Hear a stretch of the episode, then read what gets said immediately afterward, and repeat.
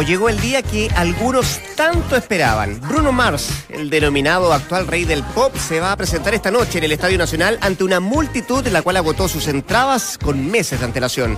Este fenómeno de la música viene en su mejor momento a Chile, precedido de ocho nominaciones y siete premios en el American Music Awards del pasado 19 de noviembre. Bailando algo de funk, otro poco de soul y gotas de hip hop, arrancamos y le entramos a la cancha en este martes 28 de noviembre, acá, en la Duna, en la 89.7.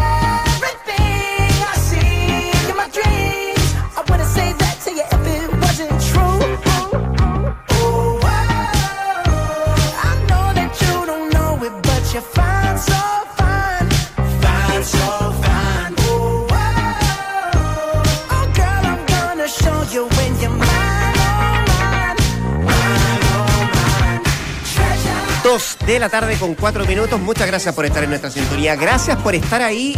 Esto es Duna, es el 89.7 y en todas nuestras plataformas digitales, Facebook y Twitter, le damos la bienvenida. Este programa de día martes 28 de noviembre, como decíamos en la editorial, y con la música de este señor. ¿Te gusta Bruno Mars? Me gusta Bruno Mars, la verdad que sí. Lo reconozco como un. eh, no sé si el, el- el relevo o. eh, De Michael que toma la Jackson. posta de, Michael Jackson. Eso se dice, ¿no? Pero bueno. ¿eh? Bueno, es el nuevo rey del pop. A mí me Sí. encanta. ¿Cómo te Me va? encanta. ¿Qué tal, Rodrigo? Gusto ¿Todo bien? saludarte. Valdemar Méndez. ¿Qué tal? Dante Eugenio Poli. Uh, perdón, perdón, perdón. Ya, eso, eso. Es que estaba compartiendo por Sí, Facebook. está bien, está bien, estaba está bien, compartiendo la transmisión ¿no por Facebook. silencio eso? Sí, pero siempre, lo Siempre tengo lo mismo, como- todos los lo días. tengo con el mate estoy enojado contigo. Bueno, está bien, está bien que lo comparta. Y a propósito de que comparta cosas, nosotros vamos a compartir nuestra pregunta del día con todos. qué Quienes nos están mirando, con quienes nos están escuchando. ¿Cuál fue tu reacción? Y les pregunto a ustedes también, ¿ah? Al enterarte de que Juan Antonio Pizzi igual irá al Mundial con la selección de Arabia Saudita. Hijo. ¿Fue de sorpresa la alternativa A? ¿Fue de rabia la B? ¿De alegría por él? ¿La C? ¿O de traición? La Epa, B. epa. ¿Qué conceptos más buscados, más rebuscados? Pero, respuesta. pero me El gusta. hueso, viejo, el hueso, Me está bien. ¿Quieres que vote yo al tiro? Vota. A C. ver. ¿Cuál es ese? ¿Cuál es ese? De alegría por él. Y siempre vos, vos, vos vamos, ¿sabe qué? sos buena persona. Siempre le deseo Vos lo persona. mejor al resto. Vamos a pelear poco hoy. Y eso no es tan bueno para el programa, de la dinámica, pero bueno, es que yo tengo ciertos sentimientos encontrados. ahí. ¿También- también la desde, sé? desde ¿De alegría por él? Me pongo muy contento, Sí. no, no alegre, muy contento por él, porque tenga trabajo indudablemente, que vaya a un mundial. Entiendo las reacciones de otra gente por el, por el fracaso de la selección de no clasificar y que evidentemente algunos van a, van a eh, actuar en mal, por decirlo de alguna forma, pero, pero a mí me encanta que él pueda estar en el mundial. ¿Qué quieres que te diga? Sí. ¿Sabes lo que opina nuestro público? Déjame, Sí. o no, no quiero influenciar tu respuesta, pero tú, No, ¿con no, qué sé la también. tientas? No, ¿También? no la sé. Si él, él cumplió, eh, mientras que estuvo al mando de la selección, cumplió e hizo lo mejor que pudo. Y una vez que, que te vas de un trabajo o que te echan de un trabajo, en este caso no lo echaron, él decide irse, pero ya terminó su relación contractual. Queda con eh, disposición absoluta de escuchar nuevas ofertas. No hay nada de malo en eso. Y por algo le llegó una de una selección. Son las reglas del mercado, dices tú. Eh, Pero absolutamente. O sea, cualquier persona de las que incluso opinan contra Pisi eh, podrá entender que si lo echan del trabajo tendrá que buscar otro rápidamente. No, no- no es, no es tan fácil estar sin trabajo y, y hasta lo digo por sanidad psicológica, independiente de la necesidad eh, económica, ¿no? Mira, la gente piensa como nosotros, ¿ah? Sí, qué En bueno. Twitter al menos dice, hay un 47% que dice de alegría por él. Después hay un 32% que se va con la alternativa A, de sorpresa. Después un 14% de rabia. Gente que igual le molesta Sí, y sí. que ah, no le gusta mucho. Y hay un 7% de traición. Pero hay casos del Traición. 80%. Sí. Ahora, entre el 7 y el 14 no alcanzan, eh, que son las dos más negativas, si tú quieres, no alcanzan a, a llegar al 32 de sorpresa, que es como algo más. Por más eso, la sorpresa que eso, eso también es como muy genuino. Sí. Porque, porque uno podría incluso desde Sí. el análisis más objetivo decir, ¿cómo van a, a contratar un técnico que acaba de fracasar para llevar a una al Mundial y que va a estar participando en esto? Bueno, Yo sé que son cosas Pero distintas. estaba pero- Bauzá anteriormente en eh, O sea que, sí, estuvimos en investigando un poco lo que, lo que fue la historia de Arabia Saudita en esta clasificación, la quinta para, para, para su historia de los mundiales. Y estaba Marvix, que era un técnico holandés que bueno, llegó la- con la selección de, de- de los Países Bajos a la final de, de- de la Copa de Sudáfrica 2010, que la termina perdiendo con España. Termina este ciclo clasificándolo y se va. Mm. Y contratan a Bausá para ir al Mundial. En cinco partidos amistosos, pierde tres, gana dos y lo echan. Dice que lo echan, las informaciones. A mí me parece raro, extraño igualmente. Y ahí se abre la, la- la opción real de que efectivamente puedan contratar un nuevo entrenador, en este caso para, para Pizzi Fantástico, porque va a estar. Ahora, ta- es un poco agrego algo también, o sea, el hecho de que lo hayan contratado. eh, una selección, cualquiera sea el nivel de la selección, es una selección que está clasificada y que va a ir a un mundial. Habla de que no tenías un entrenador clase B, ¿no? que está entre los mejores entrenadores del mundo. Puesto, póngaselo cada uno, el que quiera, o existirá algún puesto o algún ranking. Pero está entre los, entre los entrenadores que obviamente son seleccionables para dirigir un conjunto nacional, independiente de cuál sea el país. Entonces, eh, también eso viene a ratificar eh, un poco de que independiente si se clasifica o no, que en definitiva fueron por dos goles, eh, no fue algo tan catastrófico como por allí se, dice. Es un técnico que te salió, te sacó campeón de la Copa Centenario, es un técnico que te hizo finalista en la Copa Confederaciones. Es un técnico que demostró que puede conducir a una selección donde hay nombres importantes y el liderazgo también allí. ¿Lo, lo- es- lo consideras un riesgo? No, yo sé que es una gran noticia, pero el riesgo desde, desde el desafío que es fantástico y irrenunciable y irrechazable. Pero desde el poco tiempo de trabajo en un medio que desconoces absolutamente. Sí, porque uno tiende, a- tiende a creer y a pensar que una selección como la nuestra, que no clasifica, que busque a un técnico nuevo para un proceso largo que se viene. Pero no se da comúnmente que una, No. una selección que clasifica al Mundial, que tiene cuánto, Eh, ocho meses para trabajar, siete, Suerte, si contamos, si contamos diciembre. también. Sí, eh, cinco. Pensando en los primeros cinco sí, sí, de, enero a mayo, si tú quieres. Eh, que, que contrate un técnico nuevo, eh, lo que dice antes me hace mucho sentido. Además, en un, en un, en un nivel eh, futbolístico que no conoce, esta, esta selección está número 63 en el ranking mundial. Pero, Eh. Que es cierto, clasificó como primera de su grupo A en esta clasificatoria y que le va a tocar el bombo 4 en el sorteo del próximo día Viernes. viernes. Eh, y ahí va a saber cuáles van a ser sus rivales. Eh, pero tendrá es tiempo suficiente, 5 o 6 meses, para trabajar con, con miras a un mundial, un más allá riesgo. con la, con la incertidumbre de no saber eh, y conocer fehacientemente el plantel de jugadores. Para mí es un riesgo, sí. O sea, es un riesgo, pero de aquellos riesgos que pueden asumir los entrenadores que están eh, en esa posición. ¿Y por qué lo digo? Porque también era un riesgo asumir después de San Paoli. O sea. Eh, eh, Sí, eh, pero- pero- y, y pero- decir, la tengo que esta selección eh, Pero eh, no, la puedo hacer fracasar. Pero eran- jugadores Arangui, conocidos, tú o sea, sabías, Isla, conocías sí, el paño. Tienes una base distinta en ese Sí. sentido. Y conocías el paño, quieras, pero era, no era fácil darle al menos una continuidad Sí, no, no, eso- competitiva. porque eh, muchos hemos visto y, y, bueno, en el Barcelona, entre, qué, entre otros, eh, bueno, periodos muy exitosos en el, en el United, eh, en, eh, bueno, en, en diferentes clubes, el, el mismo Bayern. Que, que se va a Henke, se asume Guardiola y Guardiola tampoco le pudo dar el vuelo que, que le dio Henke, con todos los pergaminos que tiene Guardiola. Entonces yo digo, hay que asegurar primero una competitividad. No solamente asegurarla, sino eh, abrochar resultados Sí, sí, y que objetivos, que, lo hizo. O sea, al que le puede gustar o no, algunos dirán, no, es un envión, lo que sea. Pero bueno, abrochó una Copa Centenario, que es una Copa América más para Chile. Te hizo finalista de una Copa Confederaciones. eh, y algunos dirán, no, esta es la camada y no, no es el entrenador. Bueno, eh, valorícenlo como le parezca, pero hay una conducción en Sí. eso. Y, y él llegó a objetivos importantes y a posicionarlo, a seguir posicionando a Chile en- hasta lugares, este, obviamente, que le da una categoría diferente. Claro está que no era la manera de terminar este A mí, proceso. a mí me, gusta, digamos, conceptualmente lo que estamos hablando, porque ¿cuál, va a ser el estilo de juego que va a tratar de imponer desde esa necesidad imperiosa de tener resultados versus eh, cuál es la propuesta, cuál es el sistema, cuál es la forma en que quiere que juegue su equipo? ¿Se va a asemejar mucho a los de Chile, de mucha tenencia a la pelota, o va a reconocer que es una selección más débil y va a tener que cambiar su formato? Entendiendo que con el otro lo había ido muy bien. Es, eh, yo también creo que son cosas internas que no son fáciles de definir. Esto, ¿ah? esto lo dice, no lo digo yo, eh, lo dice Guardiola, lo dice Mourinho, que cuando ellos llegan a un club, en este caso una selección, lo primero que hacen es tratar de entrevistarse con diferentes estamentos del, del club o, de- o incluso las, inclu- incluyen a los, a los eh, hinchas para ver qué es lo que esperan Claro, de, claro. sus, eh, de su club o en este caso de su selección. ¿Para, para qué? Para eh, tratar de entender cuál es la idiosincrasia. Aterrizar la expectativa o, o subirlas de acuerdo a lo que uno tenía claro como realidad. digamos. Exactamente. Entonces uno que más o menos se, se forma una, eh, más o menos un- una idea de lo que la gente espera de tu selección, en este caso, o de tu club, a partir de ahí uno comienza a trabajar. Sí, Porque sí. dice, en, en Inglaterra es, es impensado que un equipo no tenga dinámica, independiente después si son más ofensivos o no, pero tiene que tener tiene dinámica absoluta. En, eh, Cultura táctica en Alemania. Claro, en, en Italia vos podés También. jugar, porque el Catenaccio pegó tanto que vos podés jugar un poco más defensivo, eh, eh, no proponiendo tanto, siendo un poco más mezquino. Eh, y en el Barcelona no te aceptarían algo así. Entonces, cada uno tiene que saber identificar, eh, dependiendo del desafío que vayas tomando, identificar cuál es la idiosincrasia y qué es lo que la gente espera de tu conducción. Sí, aparte que eh, ma- ma- sumamos, digamos, que sumar no solamente un desconocimiento del medio, sino que un país que es distinto, es muy diferente.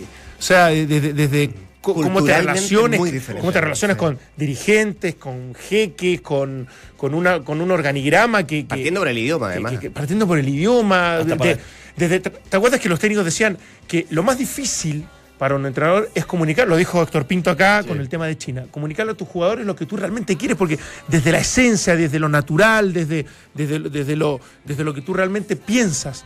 Y cuando tienes un traductor entre medio. Se va disipando, se- estas cosas no llegan tan de manera tan directa. Entonces, Es cierto, yo creo que los tiene sub- toda los una complejidad. Es como la película, los subtítulos uno lo- lo- los lee, pero la intensidad o la intención que tienen ciertas palabras es diferente cuando tienes un traductor.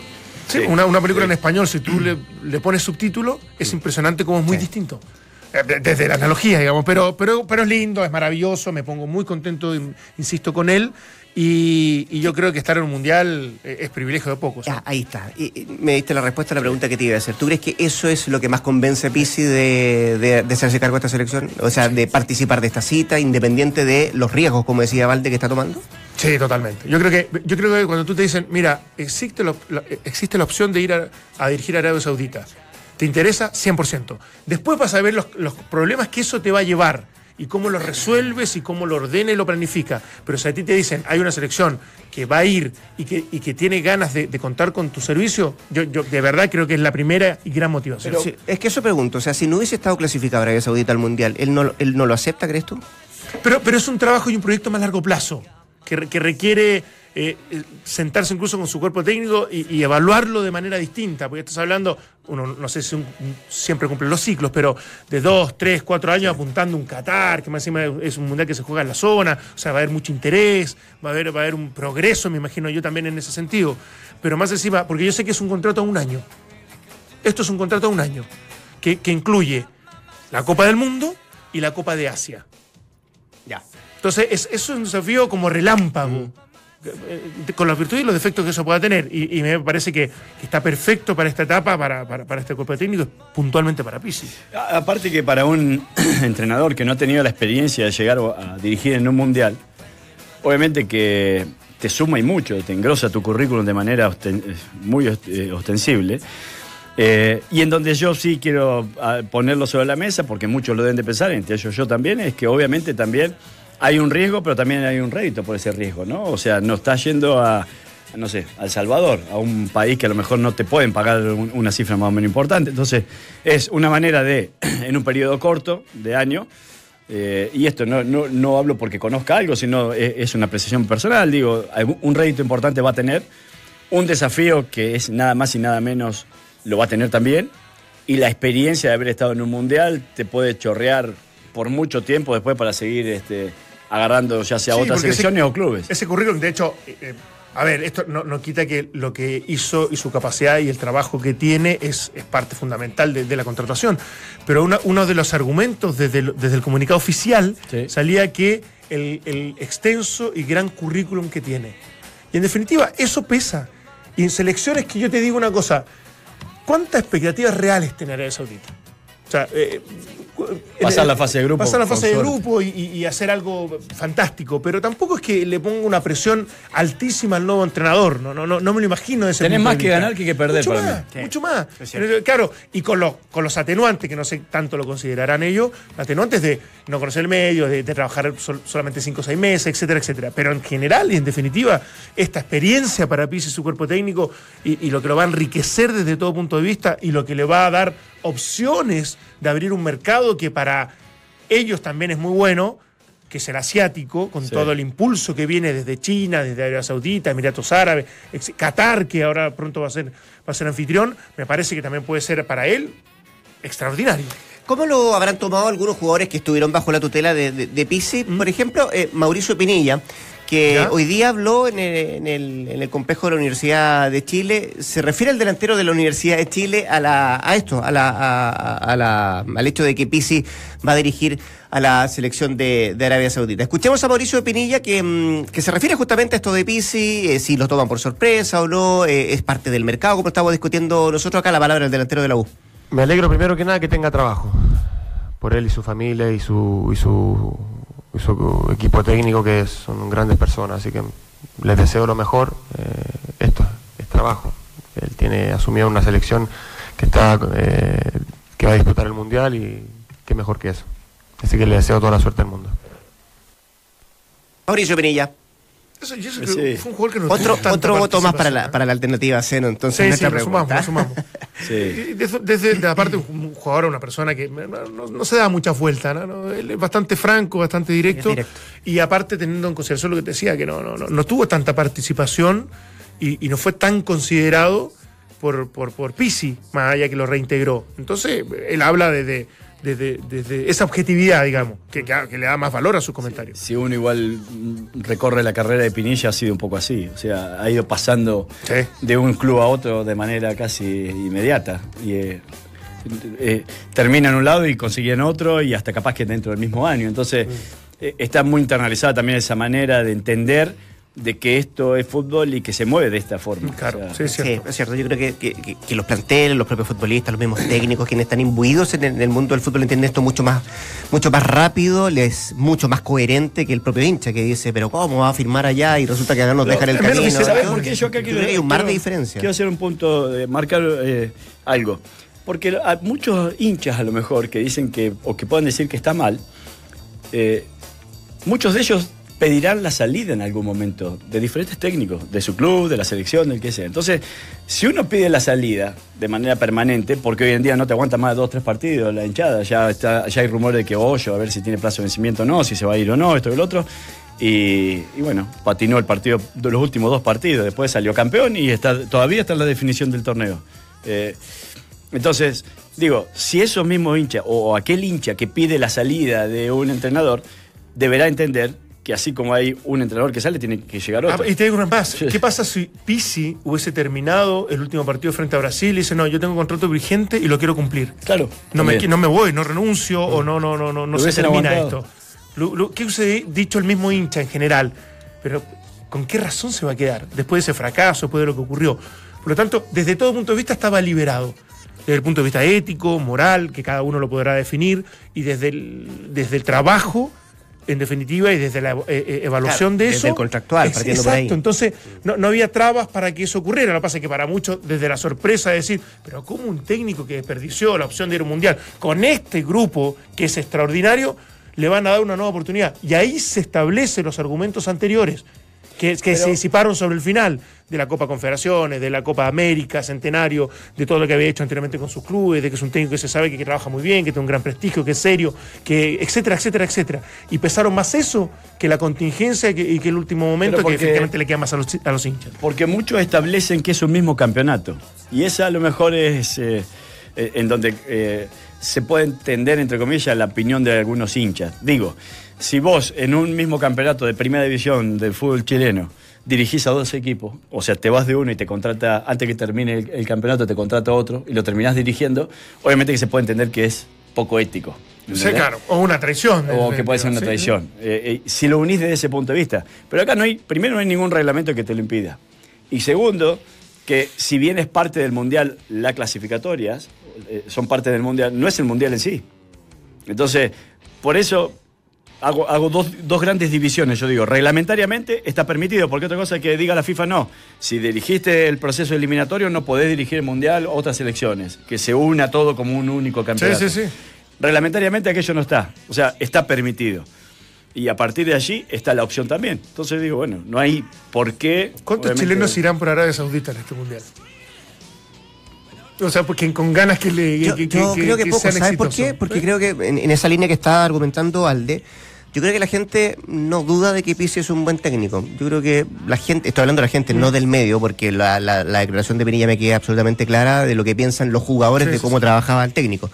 Yo creo que la, la mayoría de la gente piensa que, que hizo la pega, que no es un mal técnico, que tiene un currículum y que tiene una, una base de, de conocimiento, de puesta en, en la cancha, pero sí muchos lo, lo, lo- le entosan la responsabilidad de no haber clasificado al Es que mundial. tiene responsabilidad. Sí, tiene responsabilidad. Eso, eso es sí, decirte que eso pesa por sobre lo otro. Sí, sí, sí. Y, y eso hace más. que, y eso hace que la reacción sea más emocional Claro. que, que- que desde, Sí. desde, el- desde lo futbolístico. Y eso sí, y eso yo lo respeto, porque eh, de alguna manera uno, uno entiende que fue un fue una locura no haber Sí, clasificado. pero Todavía no, sigo- no sé sigo- si, no sé si te respondo con- de esa forma la, la pregunta Sí. que tú haces. ¿Cuántos chilenos podrían ir por Arabia Saudita por el cariño que le tiene a Pizzi? Ahora, yo creo que no es una... No co- como Bielsa, no como No, San Paoli, no. no alcanzó a generar ese lazo de, No, no, de- cariño, si tú quieres, ¿o no? No, todo lo contrario. O sea, no, no es que todo lo contrario. O sea, pero yo, yo creo que a Pizzi no lo reconocen como un técnico chileno. O sea, y ya sabemos que no es, pero me refiero, no lo reconocen del, como del, del ADN de Chile. O sea, no es el Vichy. Por, por ponerte algo, independiente que le haya ido mal la selección. No, pero Bielsa Al- y San Pablo tampoco. No, pero- y por eso, pero bueno, San Paoli se fue muy mal de acá, obviamente. Ah, ah, y a Bielsa perfecto. sí, yo creo que eso, yo creo que el chileno es más hincha de los equipos de Bielsa o de lo que vaya agarrando Bielsa que de Pizzi o San Paoli. Ahora, qué increíble, porque es verdad, Mm, es como un estudio sociológico esto. Porque Bielsa, que no logró, entre comillas, grandes resultados, se termina siendo idolatrado desde todo punto de vista. San Paoli, que hizo cosas fantásticas con la selección chilena. O sea, yo creo que ha sido el punto más alto de la selección chilena en su historia. Eh, termina yéndose por la puerta de atrás, muy cuestionado, muy criticado, desde el punto de vista evidentemente más extrafutbolístico, pero que también influye. Y Pizzi, que logró objetivos, que logró, logró resultados ante el último fracaso, que es lo que te queda en la memoria instantánea, también me parece que no hay una gran No. evaluación sobre él. Entonces, eh, bueno, eh, no, no- no sé cómo, cómo, cómo a pensar el chileno Es en que- general, eh, masticando lo que, viene en estos Bielsa meses. logró unir algo que para mí es fundamental y que por eso es tan poco Tan único. imitable, o claro, se hace un personaje único, logra unir la parte ética con la parte futbolística. Eh, absolutamente. San Paoli no. San Paoli te ofrece la parte futbolística y la parte ética moral le queda bastante al debe. Y Pisi, que moral y éticamente no, no hay nada que decirle, en lo futbolístico quizás para la mayoría de la gente o para muchos puede haber quedado en deuda. Entonces no logró, independiente de los resultados de eso, no logró unir algo que Bielsa sí lo hizo y, que a pesar de no haber tenido los resultados o abrochar objetivos importantes como sí lo hicieron los otros, la gente valoriza mucho eso. Eh, quiero llevarlo al plano del carisma. Eh, ni Bielsa, ni San Paoli, ni Pizzi son muy, fueron muy carismáticos. Ah, por ejemplo, que ponías tú de, de, de Borghi, de, de relacionarse con los jugadores, de ser eh, amistoso con los jugadores, eh, en público, ¿ah? no, no en privado, en público. Eh, incluso en las mismas conferencias de prensa eran entretenidas las de Borghi, porque de alguna forma también echaba la talla y tenía ese carisma.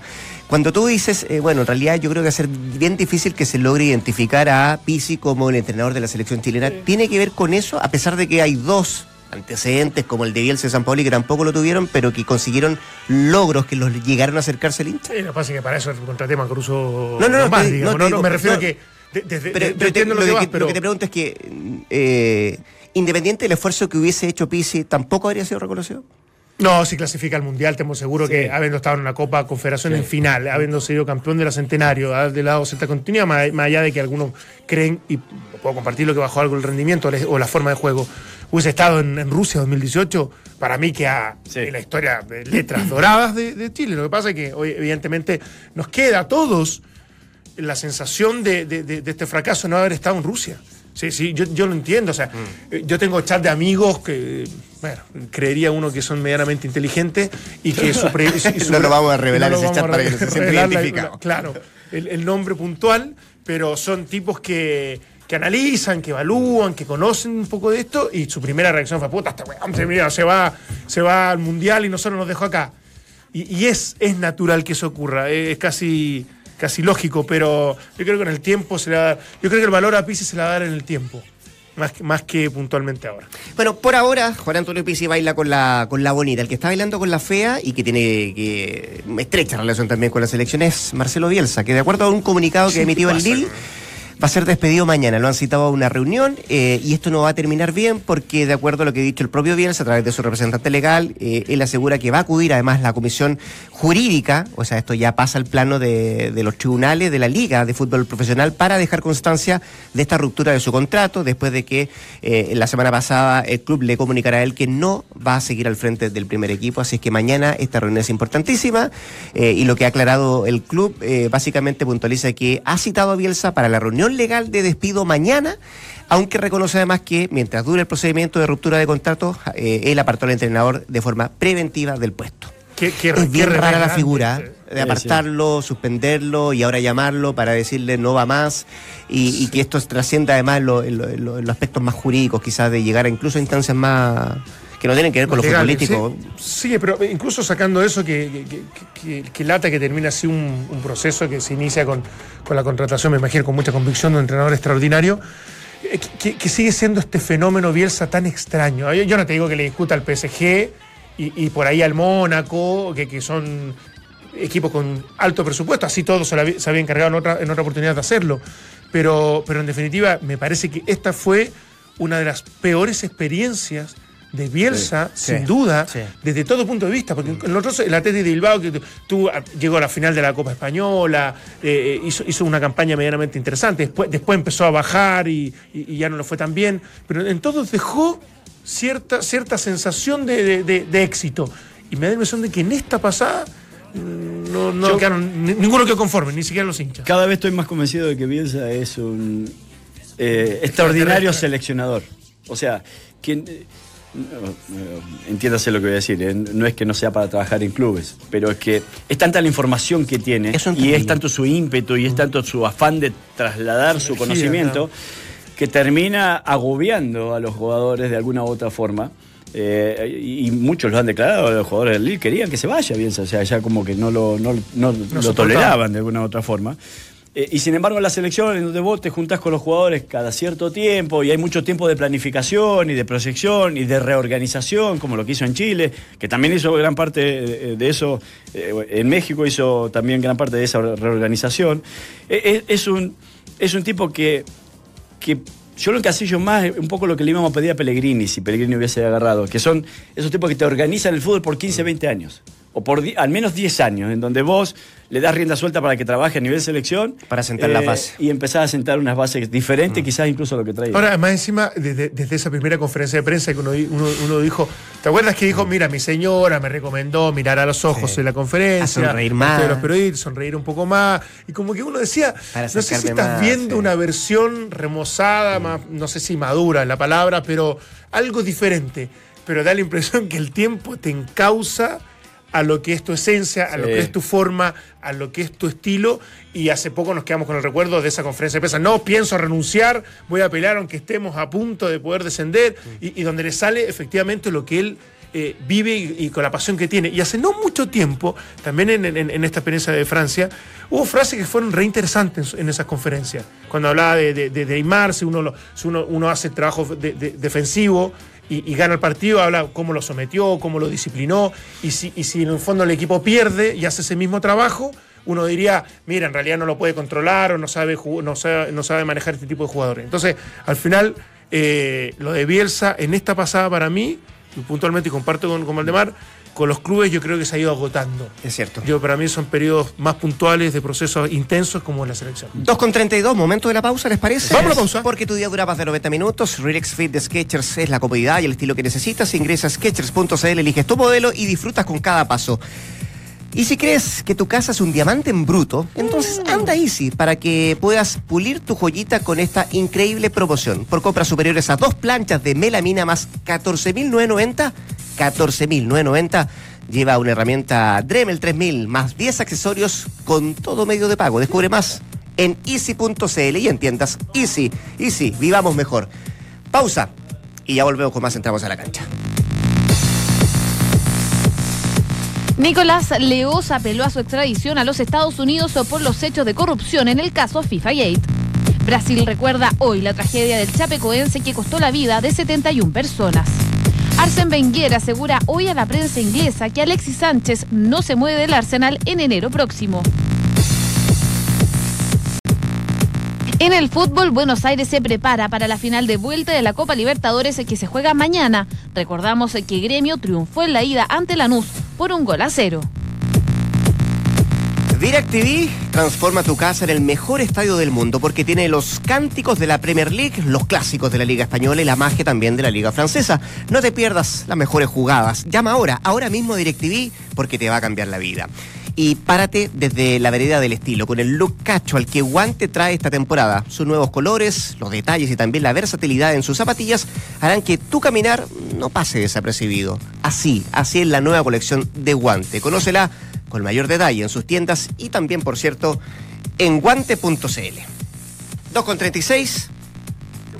Ay, Te, acer- te acercaste a mi lado. Se fue Valdemar Méndez a trabajar y el señor Palma, que estaba también preocupado de eso. Así que. Bueno, pero tenemos en la línea telefónica ¿A quién? a Loreto Piqué. Ella es kinesióloga de la Universidad Mayor.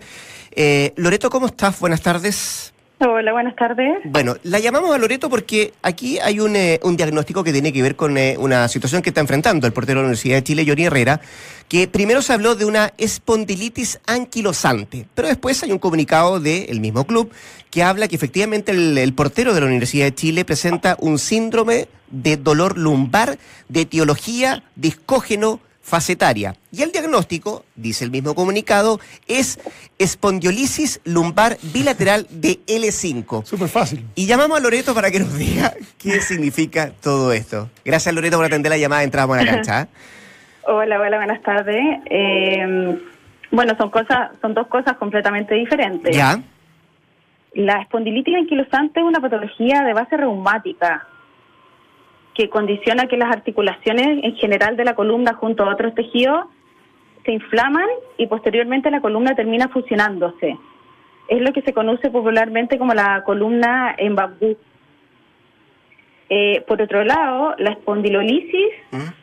es una fractura de la pars articular, que es el pedacito de hueso que une una articulación facetaria de la, de la misma vértebra hacia arriba con la misma articulación facetaria de la misma vértebra hacia abajo.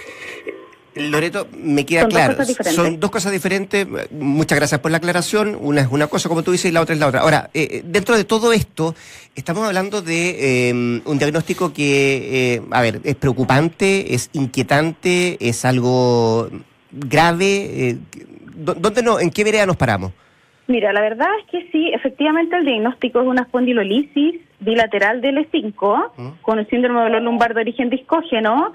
Eh, es un pronóstico bastante bueno. Eh, en el fondo, él solo requiere tratamiento médico, tratamiento kinésico y la recuperación funcional de eso es fantástica. Distinto es si es una espondilitis anquilosante, porque eso ya es una patología más sistémica. La espondilolisis es algo más traumático, es algo más puntual, que tiene un periodo de recuperación que tiene un fin. Y, y- y Loreto, que, que tenga buen pronóstico, que, que- que en definitiva se pueda recuperar luego. Para los hinchas de la U que están muy, o sea, claro, muy preocupados respecto a eso, uno podría creer que para este fin de semana, si pudiese recuperar una lesión como esta, o lo menos son, eh, no sé, 7, 10 días. Tanto, ¿Cuánto abarca el tratamiento? A ver, es que por eso depende efectivamente cuál sea el diagnóstico real, porque los dos comunicados dicen cosas distintas. Pero es en la- el la caso del segunda. mejor, de la espondilolisis, Eso. Sí. eh, en general no, es bastante más que siete días. Si una espondilolisis aguda, él debería estar sin jugar por lo menos cuatro semanas. Ya. Sí, porque hay que esperar, como es una fractura y se rompe ahí el hueso, hay que esperar que eso repare. Ah, perfecto. Eh, O sea, ahora, tampoco es tan sencillo poder dar un pronóstico así sin ver la imagen, porque hay distintos grados de espondilolisis, puede que sea un rasgo de fractura muy pequeño. Eso en realidad, en, en realidad en términos de pronóstico se debería decirlo su médico tratante. Pero Pero desde el punto de vista de la rehabilitación, yo te puedo decir que es algo bastante sencillo de solucionar, aunque no en una semana. Y, y eso tiene que, tiene que ver con eh, el tratamiento, me refiero, Loreto, estamos hablando con Loreto Piqué, ella es kinesióloga de la Universidad Mayor. ¿El tratamiento tiene que ver con qué? ¿Con, eh, con estabilizar, por ejemplo, la cintura, con, con, eh, potenciar la musculatura abdominal de, de- de- Johnny Herrera? O, o a dónde apunta el tratamiento? Exactamente, tiene que ver principalmente con ejercicios de estabilización lumbar, de estabilización dinámica, fortalecimiento de todo lo que es el core, abdominales, paravertebrales, principalmente eso. Y, y Loreto, esta, esta lesión, en definitiva, ¿es se produce por un muy mal movimiento, esto ya sobrecarga o, o en definitiva ya es materia que, que- que ya lleva muchos años evidentemente ocupándose y puede ser por desgaste. ¿Cómo, cómo se produce Y, y te, puntualmente? te agrego algo más, Loreto. ¿Es, es común esto? Es bastante común. Ya. La causa, eh, hay, hay varias causas. En general puede ser traumática, que haya sido por una caída, un golpe.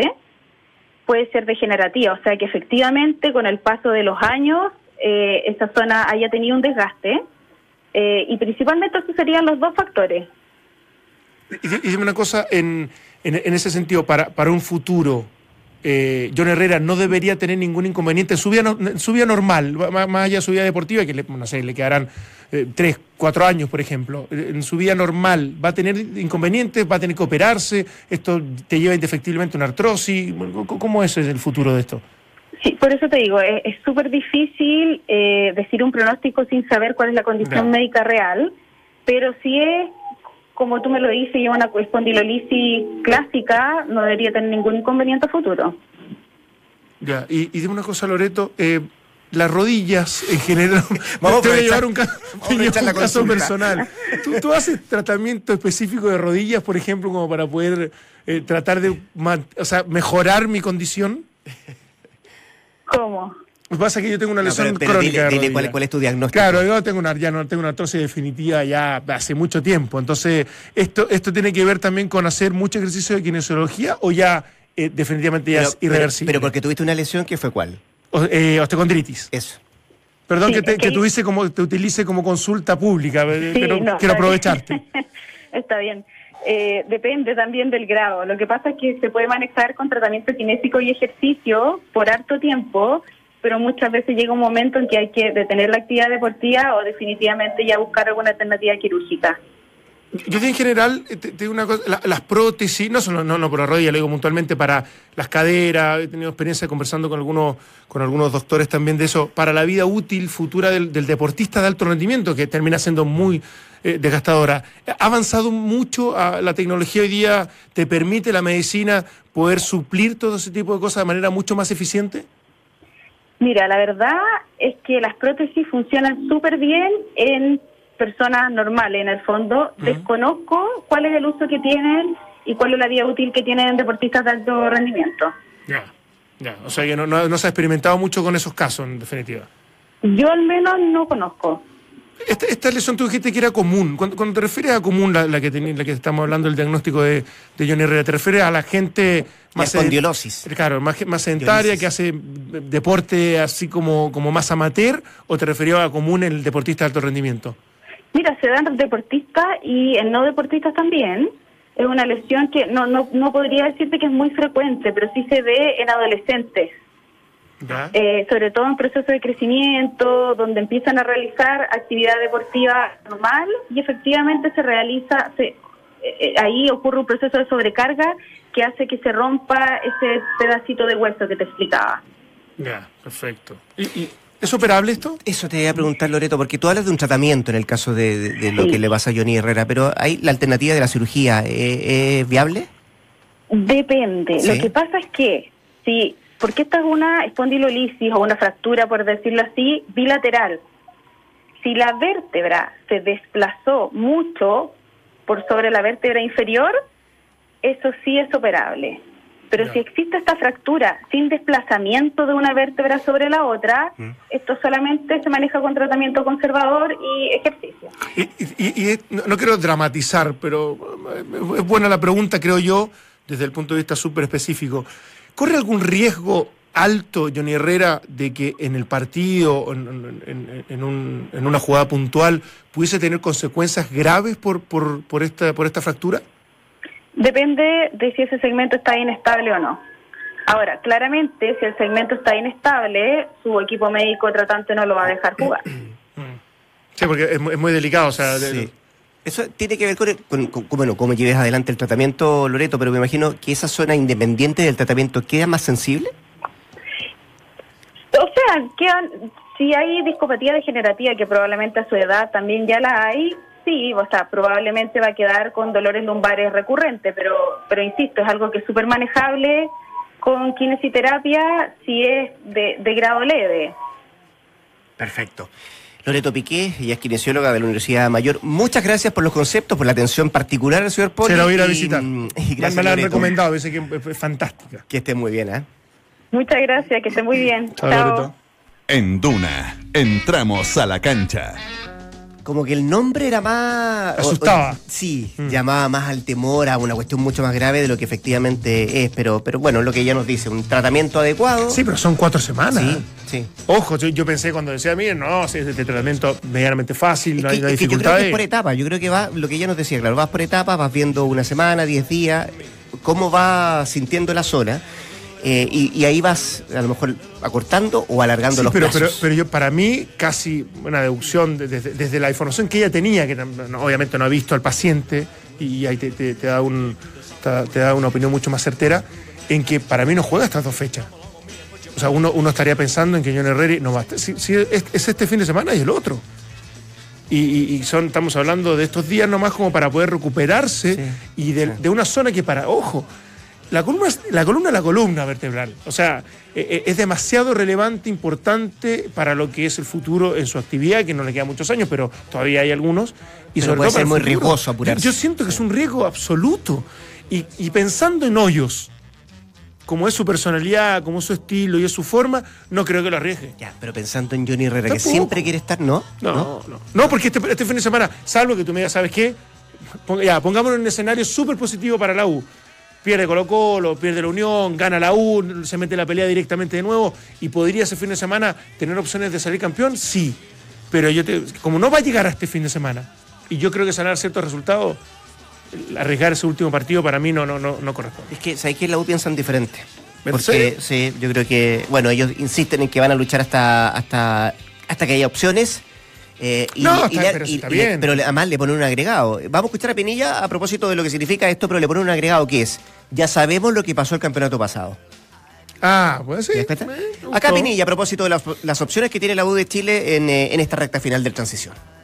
La U tiene que ganar campeonato y, se juega en base a eso. Entonces, la exigencia y el demostrar y, el conseguir eh, cosas es semana a semana. Entonces, eso es lo complicado, sobre todo el técnico, que es la cabeza de, de, un equipo. Seguramente, generalmente, ellos pagan el- la culpa de cuando un equipo no, no está haciendo las cosas bien. Pero yo, sinceramente, no creo que esté en, en discusión su, su cargo. Creo que ha hecho una gran tarea. Yo lo conocí como entrenador y estoy muy agradecido. Él me ha dado, me ha dado conceptos, me ha hecho aprender muchas cosas.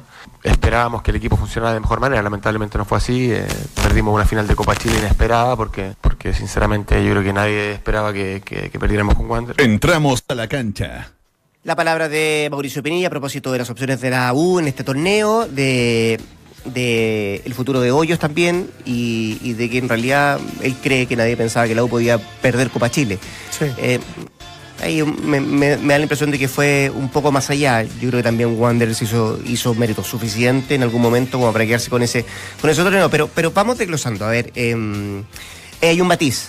En el torneo pasado estaba un punto la Universidad de Chile de Colo Colo. Faltando dos fechas. Faltan dos claro, fechas. claro. Sí, Ahora sí, está sí, tres. sí. Ahora está Bueno, tres. hay un margen, existe la posibilidad, pero también Colo Colo tiene ese margen de que está tres y que, eh, entre comillas, puede darse, en relación a la U, puede darse la posibilidad de, de Sí, enredar puntos. Yo, yo leo un tono, no, sé si de decepción de parte del, desde la seriedad que corresponde cuando, cuando estás dando una conferencia de prensa, algo delicada y, Y en frío, claro. incómoda- en frío e incómoda porque no estás en la mejor posición finalizando este torneo. Eh, yo escuchaba a David Pizarro y, y escucho hoy a Pinilla, y más allá de sus palabras, digamos, de, de esperanza o de ilusión de lo que pueda pasar, yo, yo creo que hay un reconocimiento que ya prácticamente el torneo se desperdició. O sea, eh, Pizarro decía, hipotecamos claramente y gran parte de este torneo habiendo perdido de locales con Audax, Audax Italiano. Entonces, eh, yo, siento que incluso hay un hay un hay una evaluación de parte de Pinilla diciendo que no hemos jugado todo lo que pretendíamos. O sea, no- el equipo no ha funcionado. O sea, en definitiva, eso tiene que ver con el juego colectivo que no ha estado a disposición de, de- de la U, a pesar de que han peleado el torneo hasta el final. Sí, es cierto, yo, yo, yo, yo comparto. Él dice, bueno, efectivamente reconoce que el equipo ha estado muy, pero muy por debajo de la expectativa, que, que por momentos también, y que era lo que, que ayer eh, con Claudio conversamos, esas declaraciones de Isaac Díaz que de repente decía, eh, entre otras cosas, mientras consigamos los tres puntos, de la forma como los, los consigamos, como que pasa a un segundo plano. Claro. Pero él dice también, claro, pasan a ser, o pasaron a ser menos vistosos, pero sí más efectivos. Sí, lo que pasa es que yo, yo creo que eh, la U en algún momento, cuando tú, tú- eres pragmático, y, y por ahí yo he sido súper crítico de la, de la expresión de juego de Colo Colo, pero cuando ha sido pragmático se la ha notado y, y lo ha resuelto y, y lo ha hecho más competitivo de acuerdo a, a lo que ellos plantean. Y, creo que ha tenido argumentos suficientes para eso. Pero la U, cuando tú me hablas de cierto- cierta efectividad o cierto pragmatismo, yo ni siquiera lo he encontrado. O sea, el juego de la U normalmente es deficitario, es, eh, no defiende bien, es un equipo que, que- reacciona más que, más que proactivo. Eh, el juego de conjunto se disipa y se diluye permanentemente, sé que hay lesiones de por medio. Ayer hablamos con Hoyos, mira qué increíble, eh, y nos hablaba mucho sobre el tema del esfuerzo del equipo, del cansancio acumulado y de las dificultades para convivir con eso. Pero ¿quién no Y tiene me ese problema? Por eso, eso, eso quería llegar también. O sea, O sea, ¿quién no me parece una gran está excusa. cansado, quién eh, no hace el esfuerzo suficiente. Eh, eh, es la realidad que vive la U, es cierto, pero también la viven los otros clubes. O sea, y, todos y si tú en la eres un equipo gastado, cansado y formaste un plantel para poder enfrentar este tipo de torneo, que prácticamente mm, el único, porque Copa Chile, claro, fue avanzando, pero, pero tampoco es tan, tan grande el, el desgaste, eh, ocupa, ocupa jugador alternativo. Si, si tú te das cuenta, Ubilla no ha jugado tantos partidos No. por lesiones. U- eh, Pinilla ha jugado tantos partidos. Si tú me dices, ¿sabes qué? Bosellur viene cansado. Eh, está bien, puede poder tener esa sobrecarga por las selecciones, pero el resto, el resto no debería tener ningún problema, ninguna dificultad para poder enfrentar de manera muy competitiva desde lo físico un torneo como el chileno también, que si bien es cierto no lo quiero menospreciar, a nivel de intensidad y de ritmo, mucho menos, por ejemplo, que el argentino. Me pregunto, ¿puede ser en esa definición, en esa eh, o explicación, si tú quieres que hace hoyos de este comillas cansancio que tiene el plantel, eh, el estar jugando en forma paralela a Copa Chile? No. En, en tener que haber jugado la final eh, en una semana que todo el resto tuvo descanso y que ellos tuvieron que preparar el partido del que se jugó el sábado en Concepción, cuando se jugó la final de frente a Santiago Wanderers. Es que entonces, entonces ¿cuál- ¿cuáles son las expectativas? Me, me- me- me- me trato de empatizar con los hinchas. ¿Cuáles son las expectativas para el próximo año? Si te cansaste con un torneo de Copa Chile, eh, donde llegaste a la final, está todo bien, y el torneo local, ¿qué pasa el próximo año entonces con Copa Chile, Campeonato Nacional y Copa Libertadores, que está clasificado? O sea, uno creería entonces, no, ¿sabes qué? A la, al mes y medio va a estar fundido la U. O va a tener que priorizar absolutamente un torneo por sobre el otro porque no le va a dar ni las energías ni las capacidades. Entonces, yo creo que es un mal mensaje en general para él. No, no, no, no lo comparto desde ese punto de vista. Si él tiene ilusiones para el próximo año, si renovó por dos años más en la U, que creen en el proyecto y no tienen por qué no hacerlo, este tipo de cosas a mí no me, no, no me satisfacen. Ayer le preguntamos también, porque daba la sensación, o uno interpretaba en esa conferencia de prensa, de que él había esbozado la opción de irse si que los resultados no eran tan buenos. Y él reconoció que lo dijo pero, pero como que lo, superó el momento y, y uno de repente dice cosas casi textuales las palabras que, que en realidad no las piensa sino que las dice de manera como, como algo improvisada o, o por o cómo se da la dinámica de la conversación.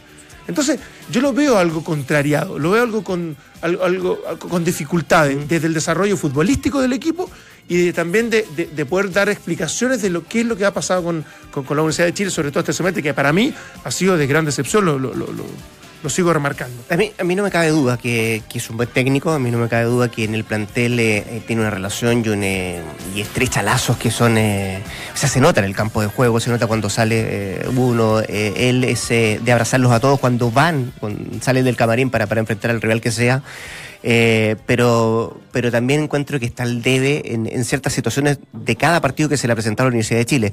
Yo los culpo, los culpo y, y a lo mejor uno podría decir, bueno, en realidad no es tan responsable hoy o si es que la U no sale, no sale campeón cuando ves en un partido, básicamente el último, que tienes dos expulsados Sí. y que en realidad eh, es algo que no depende de él, no maneja pero, él. Pero, pero está bien, Rodrigo, yo lo entiendo, pero lo expuesto que ha estado la defensa de la U en este torneo no es casualidad eh, en que no ha funcionado desde la organización defensiva. O sea, si tú me dices, mira, en realidad le pusieron un gol a los 18 segundos, le expulsan uno a los 2 minutos, en realidad, bueno, hay responsabilidad de las tomas de decisiones de los jugadores.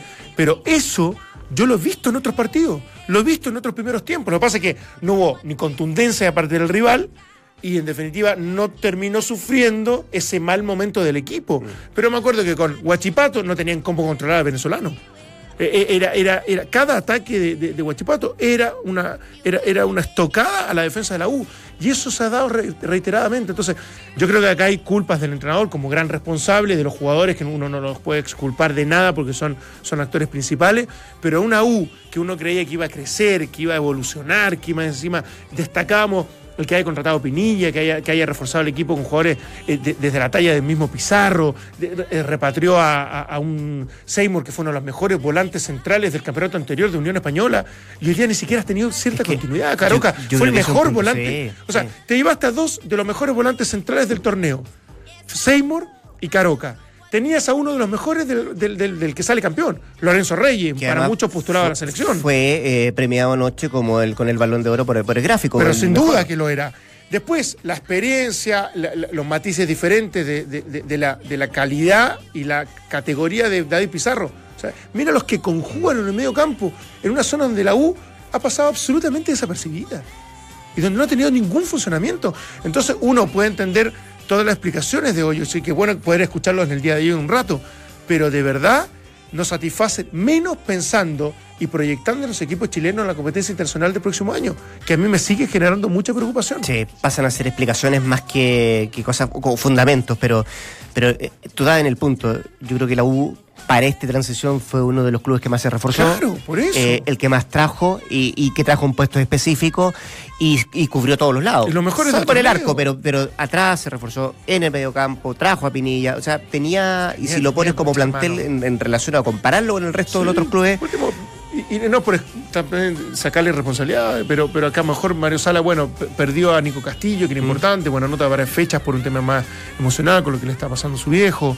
Eh, fue perdiendo credibilidad y fuerza el equipo y, y yo creo que también ha habido errores puntuales ahí, más allá que algunos directores, algunos directivos quieren que continúe, a pesar de que pareciera que su intención es irse. Mm. Eh, y a lo mejor tiene más atenuante. La U para mí menos, Colo Colo tiene un plantelazo extraordinario que más encima logró in- incorporarle a jugadores jóvenes que funcionaron, que también hay un mérito ahí sí que Del grande de, de- de Guede. Entonces, ¿sabes qué? Y te quiero ser súper sincero porque uno ha estado en esa vereda. Católica, la U y Colo Colo no tienen excusas para no pelear un torneo. No las tienen. tienen- no tiene que salir campeón. tiene- porque, porque si ese es tu gran objetivo y esa es tu gran responsabilidad, tienen que hacerlo. La U, tú me puedes decir, sí, lo hizo. Salió campeón en primero, llegó a una final de Copa Chile, hasta dos fechas antes estaban con las mismas oportunidades que Colo Colo, está bien. Pero ahí es donde ya uno tiene que empezar ya a exigir más. Ya, fuiste competitivo, peleaste el título, no lo ganaste por distintas circunstancias. Pero bueno, a- a- dame, dame juego, da- dame forma, da- dame cosas. Y lamentablemente, este semestre, más allá del que pueda salir campeón o la U o Colo Colo, a mí la verdad que no, no me han dejado contento. El programa de hoy partimos informándole de la noticia de Juan Antonio Pizzi que irá al Mundial porque se hace cargo de la selección de Arabia Saudita. El viernes va a saber los rivales Pizzi y nosotros en nuestra pregunta del día le preguntamos ¿cuál fue su reacción al enterarse de esta noticia? Y pusimos varias alternativas. A de sorpresa, B de rabia, C de alegría por él y D de traición. Por lejos, como este panel pensó, el 49% de alegría por él porque encuentra un nuevo trabajo. ¿Y el de sorpresa cuánto dijo? presente. 49, ¿y el de de sorpresa sorpresa? está en 32. O sea, estamos con más hablando- de 280 votos. Estamos hablando de un, de un 81-82% de, Sí, sí. de que, de que hay una sensación. Los que están eh, con rabia o creen que esto es una traición, entre esos dos no supera el 22%. Y que, que era lógico que también existiera. Bueno, bueno, está bien. Hay que respetar todas las opiniones a pesar de que. ¿Sabes qué? no me sentí bien contigo. ¿Sabes qué? Sí. Es un poco innecesario de repente los otros. Estamos son- sacando cuenta. Se pelean entre ellos, son Gritan, histriónicos. sí. Sí. Me gustó, me gustó. Vamos a analizarlo para, para el próximo año, ¿te parece? Te invito a almorzar. Voy. Ustedes que lo hacen bien nos vamos a juntar mañana a las 2 de la tarde en otro episodio de Entramos a la Cancha. Chao.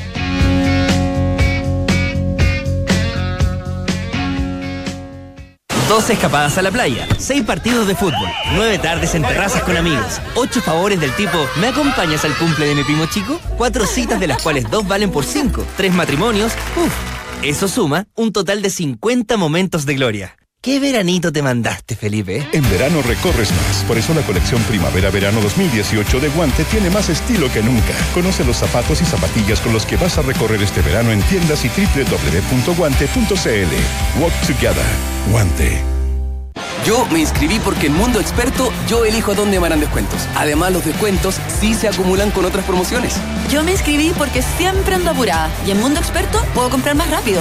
Yo me inscribí en Mundo Experto porque ahorro en todos mis proyectos.